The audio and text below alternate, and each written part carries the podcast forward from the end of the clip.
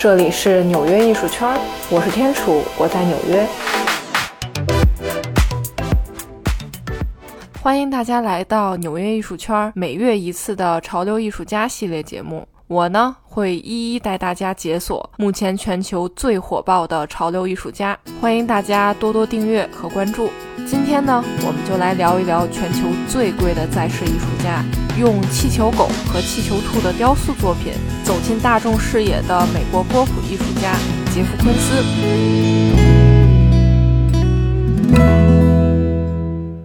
你一定见过他的作品。标志性的彩色的、充满金属光泽的气球狗、气球兔和心形雕塑，真的是像极了小时候在庙会买的编织气球，还有十分大胆裸露的和他的意大利艳星前妻充满性爱场面的系列作品《天堂制造》。嗯，其实每次去逛艺博会的时候呢，真的是有上百家画廊展示上千位艺术家的上万件作品。那在这其中呢，展示杰夫·昆斯作品的画廊，那一定是人最多的展位。首先，藏家们呢趋之若鹜的购买，艺术爱好者们就跑去拍照，看看这位艺术家最近又整出什么幺蛾子了。就连对杰夫·昆斯模模糊糊、不明所以的吃瓜群众，也都会顺着瓜藤摸过去一探究竟。这样洗脑般的存在，他到底是谁？其实，在准备这期节目的时候呢，出现了一个爆炸性的新闻，那就是杰夫·昆斯和全球顶级画廊高古轩画廊以及大卫·卓纳画廊分手，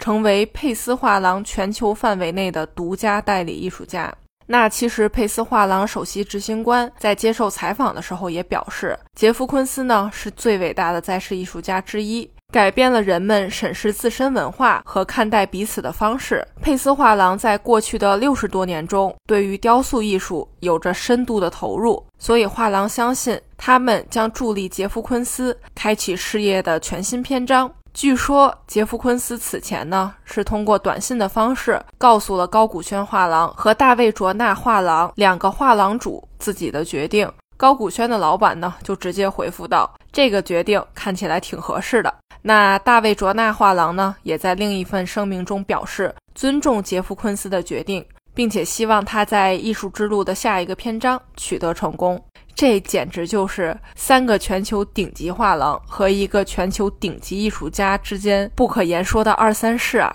开个玩笑，其实就是想说，杰夫·昆斯到底是谁，可以有这么足的底气和全球顶级画廊说拜拜？一九五五年，杰夫·昆斯生于美国宾夕法尼亚州的一个小镇。母亲呢是一位裁缝，父亲则是一位极具经商头脑的家具商和室内设计师。那其实父母从事的行业呢，多少都和艺术沾边儿，但是又在纯粹的艺术之上呢，多了那么一层浓厚的商业氛围。这或许就是影响杰夫·昆斯成为成功的商业艺术家的原因之一。杰夫·昆斯呢，从很小的时候就开始学习绘画，八岁那年就已经临摹了大师的绘画。从这时起，具有经商头脑的父亲就开始在自己的家具店里出售他的画作。那在高中毕业之后呢，杰夫·昆斯前往位于离纽约一个半小时车程的巴尔的摩，这里有美国艺术名校之一的马里兰艺术学院，杰夫·昆斯就在这里就读了。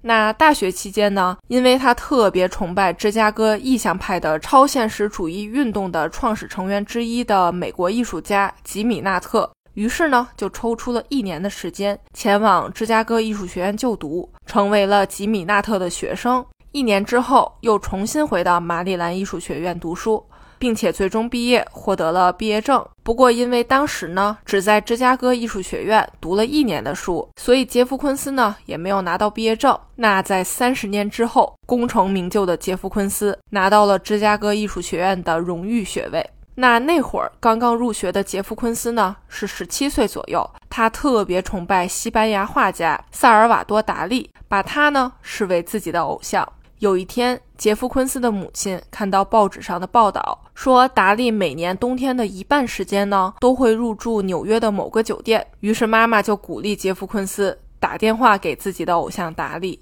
小昆斯呢，鼓起勇气拨打了酒店的电话，酒店工作人员呢，也帮他把电话转到了达利的房间。昆斯回忆说，达利真的人超级好，他接了电话呢，我们也聊了很多。杰夫·昆斯也向达利表达了自己对他的喜爱之情，并且也提出了想要去拜访他。当然了，同时也说明了自己只是一个年轻的正在读书的艺术家。达利很大方地表示，如果昆斯愿意的话，很欢迎他来参加自己在纽约诺德勒画廊的展览。插一句哈，这个诺德勒画廊也是充满劲爆故事的老牌画廊，它牵扯到五点二亿人民币的现代艺术最大造假案。这起案件呢，也带出了艺术市场之下的一些重磅黑料。并且哈，这位造假画的艺术家呢，是中国艺术家，那临摹程度之逼真，活生生的骗了所有人十好几年。如果大家感兴趣的话呢，欢迎留言“画廊”两个字，我会在之后的节目中专门做一期内容来跟大家讲讲这个画廊特别抓马的故事。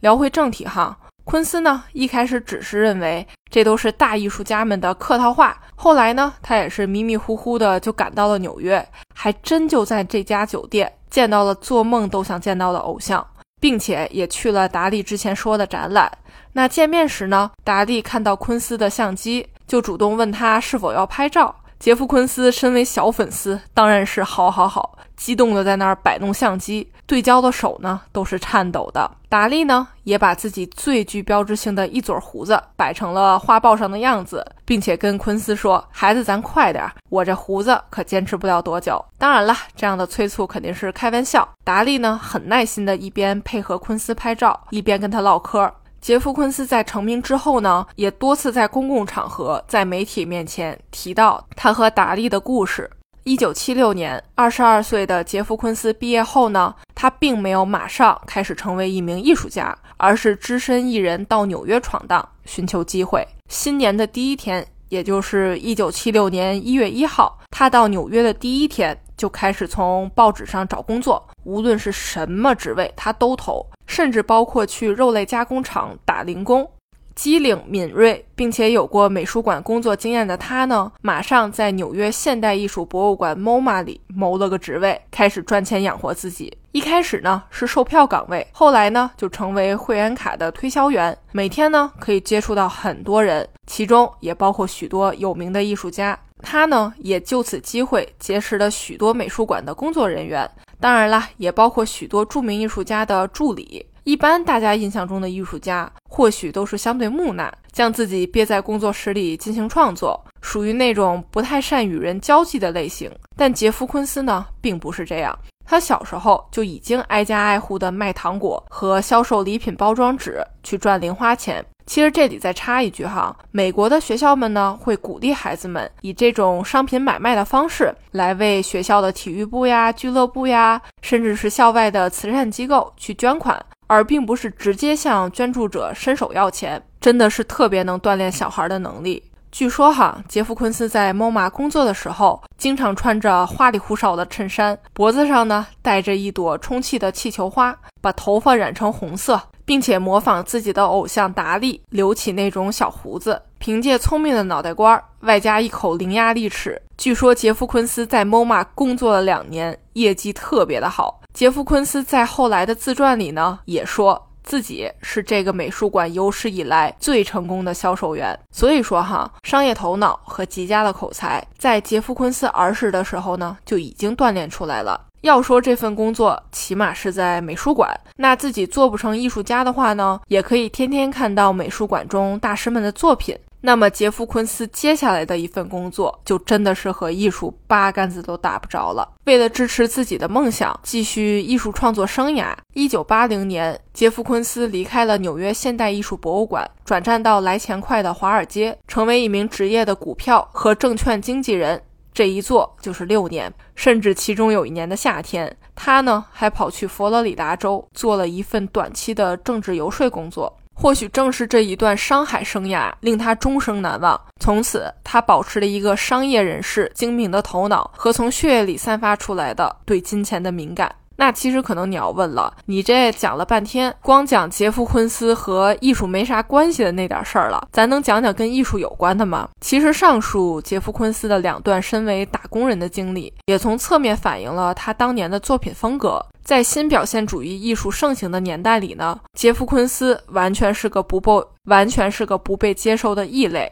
那什么是新表现主义呢？其实这就是一种很粗犷、很原始，用粗糙的笔触和扭曲的形态来进行创作的一种方式。那可想而知，昆斯的风格和这个风格那真是一点关系都没有。既然不是主流，那么昆斯呢也不跟你耗着。或许你也可以说，他是选择了曲线救国的道路，最终成就了自己。一九八五年。身为华尔街民工的杰夫·昆斯呢，在纽约东村的新美术馆举办了一场个人展览，展出了悬浮在液体中的篮球、放在有机玻璃罩中的吸尘器以及一些风格类似的作品，这引起了艺术界的关注。杰夫·昆斯借鉴了杜尚的挪用和拿来主义，表现出了一个光怪陆离的现代商品社会。以及我们在这期节目的开头所提到的气球狗、气球兔这些看似十分媚俗、十分商品化的雕塑，其实总结来说呢，与其说他的作品是艺术品，倒不如直接说是明码标价的商品。杰夫·昆斯认为呢，在资本的社会里，艺术品呢无法避免的会变成商品，那就别整那些有的没的了，一上来就把艺术品当成商品对待就完事儿了，这就是他的态度。他打一开始受到杜尚小便池的影响，到后来的商场打工人，这些都是从商业的角度出发，而并不是单纯的艺术。虽然这么说有点刻板印象了，但确实杰夫·昆斯的打扮怎么看都不像艺术家，西装领带，头发整整齐齐，真的是像要去华尔街上班，或者是去政治游说的，而并不是一个艺术家。这话倒也没错，毕竟不像其他艺术家。杰夫·昆斯真的完全不用自己上手，吭哧吭哧的去创作，而是全都交由他在纽约的工作室去打理。其实这也不是什么新鲜事儿了，早就是艺术圈公开秘密了。包括我也有朋友，或者是朋友的朋友，都曾经在杰夫·昆斯的工作室上过班，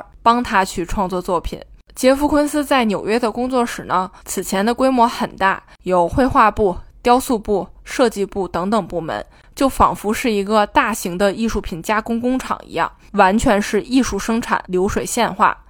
二零一五年，在高古轩画廊为他进行的凝视球系列展览之前呢，杰夫·昆斯工作室绘画部门已经膨胀到了近一百名员工。但在此后的几年时间里呢，工作室的规模逐渐精简。据二零一九年的报道称，绘画部门呢也就剩了大概十个人左右了。二零一二年，《纽约时报》曾发布过一篇名为《我是杰夫·昆斯工作室里的奴隶》的一篇文章。写这篇文章的呢，是当时一位在哥伦比亚大学艺术系就读的二十一岁学生。他说，杰夫·昆斯曾经在采访中表示过，自己呢仅仅是创意的提供者，并没有亲自参与创作。杰夫·昆斯工作室呢，付给这名学生的费用是每小时十四美元。当然了，这是他在校内打工的两倍工资。这位小哥呢，每周工作三个晚上，以及周六的一整天时间。小哥的工作很简单，就是按照数字去填画，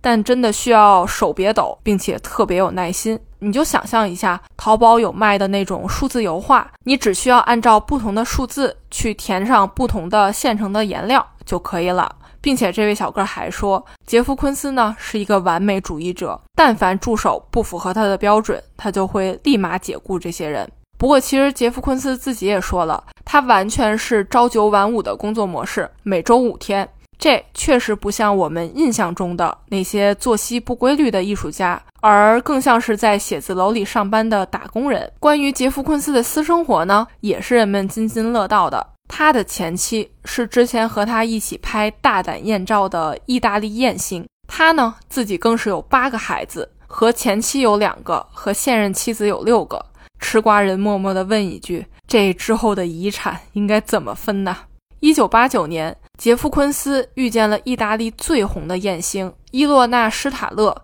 艺名呢叫小白菜。小白菜红到什么地步呢？就连之后的超模米兰达·可儿都曾经 cos 过小白菜，小白菜当时真的是超级漂亮。那昆斯呢，就邀请他一起创作了《天堂制造》，场面呢就是两个人交欢的场景，整个的布景呢特别的梦幻，有山有水有树有蝴蝶，像是亚当和夏娃。但场面呢真的太那个啥了，这里呢就不详细描述了，感兴趣的小伙伴们可以自己搜索一下，并且这一系列作品。被制作成了绘画、雕塑装置等等。一九九零年，《天堂制造》系列作品呢，在威尼斯双年展上展出，当时引起了巨大的争议。一些人说这是大胆的突破，但更多的人认为这简直是在玷污艺术。当时的昆斯就表示呢，啊，希望大家要正视自己对性的欲望。一九九一年，昆斯和小白菜两个人幸福地步入了婚姻的殿堂，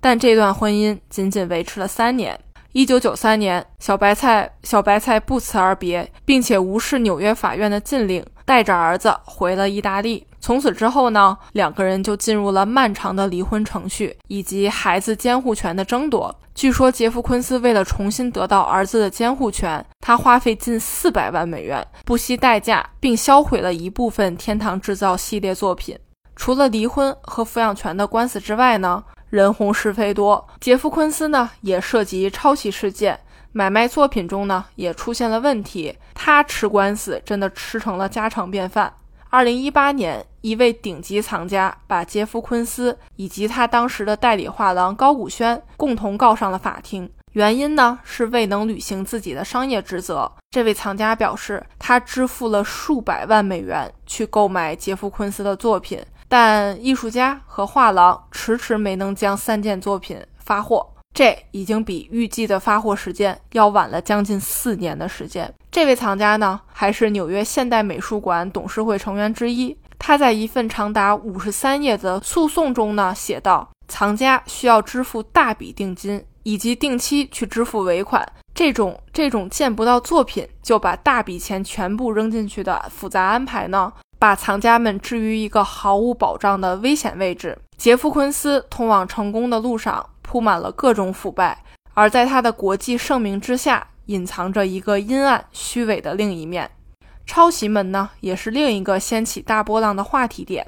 二零一七年，法国法院裁定杰夫·昆斯的雕塑裸体剽窃了肖像摄影师让·弗朗索瓦·鲍雷拍摄于一九七五年的摄影作品《孩子》。摄影作品呢是黑白的，两个全裸的小孩子面对相机，手牵手，肩膀搭着肩膀。而杰夫·昆斯的这件雕塑作品的构图呢，简直和这件摄影作品一模一样，只不过男孩和女孩手里多了一捧鲜花。为此呢，杰夫·昆斯杰夫·昆斯被判定需要支付已故的摄影师家庭四万欧元，其中的一半用于支付他们的诉讼费用。此外，还必须支付另外四千欧元的侵权费用，因为在昆斯的网站上使用了这件雕塑的图片。二零零零年，杰夫·昆斯以尼亚加拉大瀑布为背景的作品《尼亚加拉》，这件作品呢是在尼亚加拉瀑布的背景上，除了有面包圈、蛋糕。等十分流行的元素之外，最上面一层是四个悬浮着的女性的双脚和小腿，给人整个的感觉呢是诙谐的且香艳的。因为这件作品，杰夫·昆斯呢也收到了法院的传票。作品中的女人的腿呢，其实是出自某本杂志。模特本人呢提出了诉讼，认为昆斯的行为构成了侵权。不过，杰夫·昆斯凭借艺术挪用这一说法扳回一城，赢得了这场官司。法院呢也认为这是在表达一种全新的美学观和方法，属于在艺术上的挪用，是正常且合理的。反正无论输与赢，杰夫·昆斯呢来者不拒，态度呢也都十分淡定，总是抱着一副“哎，我这是挪用，咋地？你有本事你就来告我，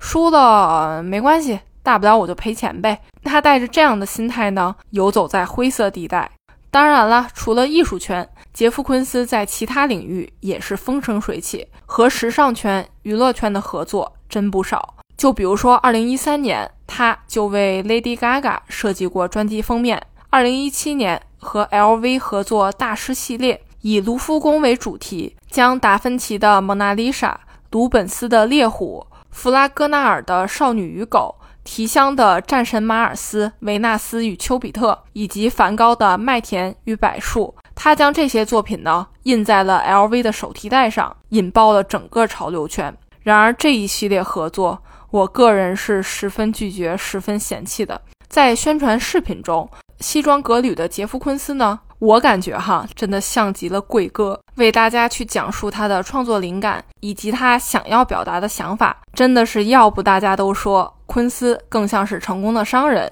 整个展示过程呢，确实充满了魅力，保持了艺术家的矜持，也展示了商人的敏锐。在听完他口若悬河的介绍之后呢，我竟然真的有那么一点点动心。当然了，嫌弃还是十分嫌弃的。不得不说，杰夫·昆斯呢。并没有像村上隆 cos 那样出一些价格十分亲民，就比如说几十美元到几百美元不等的限量周边。杰夫·昆斯最便宜的东西呢，或许只有画册了。那如果刨开画册，只有上述高达几千美元的 LV 合作款包包了。所以说，普通人想拥有一件杰夫·昆斯的作品，那真的是不太可能。也的确，毕竟杰夫·昆斯本人呢，从来不避讳谈钱，有就是有。没有就是没有。二零一九年五月十五日，在纽约佳士得拍卖会上，杰夫·昆斯创作于一九八六年的一只不锈钢兔子的雕塑作品，以九千一百一十万美元的高价售出，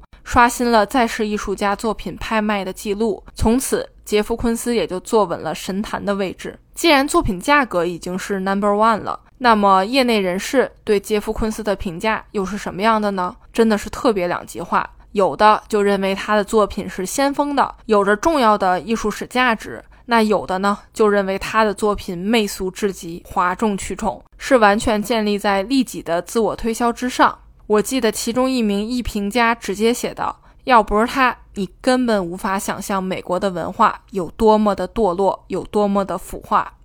不过，杰夫·昆斯本人呢，倒是并没有很排斥这些评价，反而他早就表示过。自己的作品呢，并不包含任何的隐藏含义。我的作品没有潜在内涵，一目了然。你第一眼看到什么，它就是什么，就是很直白、很直接了。杰夫·昆斯的另一个看法呢，就是经济、政治力量对于艺术家来讲，就像是一些运动员利用体育项目作为跳板。艺术呢，是像杰夫·昆斯这样的一些白人中等阶层的男孩迈入另一个社会层次。其实对比一下，杰夫·昆斯呢，就像是全网黑的娱乐明星，好像无论怎么洗白，他自身的调性呢就已经被定了。就像大家都在骂那些本身实力比较强，但野心从不藏着掖着，疯狂在舞台上争 C 位的唱跳选手一样，杰夫·昆斯呢也是属于这一类被吐槽的对象，并且杰夫·昆斯的黑粉真的是特别激进，他的作品遭到破坏的记录呢真的是特别多。就比如说，二零一四年八月，纽约惠特尼美术馆在新馆为杰夫·昆斯举办了大型回顾展。在展览上呢，一名男子背着黑色的背包进入展厅，飞快地在画廊白色的墙上泼上了巨大的红色 X，并且签上了自己的名字。两个月之后的十月份，在这个展览的闭幕活动上，又有一位身穿迷彩靴和队服的男士突然拿出一瓶喷漆涂料。在雕塑牵挂在心后面的墙上一通乱喷，原来是打算在墙上写下 priceless，就是一文不值的意思。但他一激动，还不小心把这个单词给拼错了。那普通人路过他的作品面前呢，很可能发生的情况就是一边吐槽着这都是啥啥啥，但是另一边呢，身体很诚实的拿出手机一顿拍照。顶级藏家们呢，或者是说有能力购买杰夫·昆斯作品的藏家们。似乎人均一件他的作品，仿佛这是收藏套餐中的标配。哪怕藏家不是真心喜欢他的作品，买回来等一段时间升值后再卖掉，也不失为一种赚钱的好法子。这么一来呢，流量有了，大把大把的钞票也赚了。我觉得刨去艺术市场的规则，从一定程度上讲。或许杰夫·昆斯也是被黑粉送上出道位的呢。你喜欢杰夫·昆斯的作品吗？你觉得这是纯粹的艺术，还是资本的炒作呢？欢迎留言告诉我你的想法。好啦，这一期纽约艺术圈的潮流艺术家系列节目就到这儿啦。你还想了解哪位潮流艺术家呢？欢迎留言告诉我。纽约艺术圈中到底有多少不为人知的故事？这里是纽约艺术圈，我是天楚，我在纽约，带你唠唠纽约艺术圈里那些可可爱爱、奇奇怪怪的小故事。希望你也会和我一样爱上它。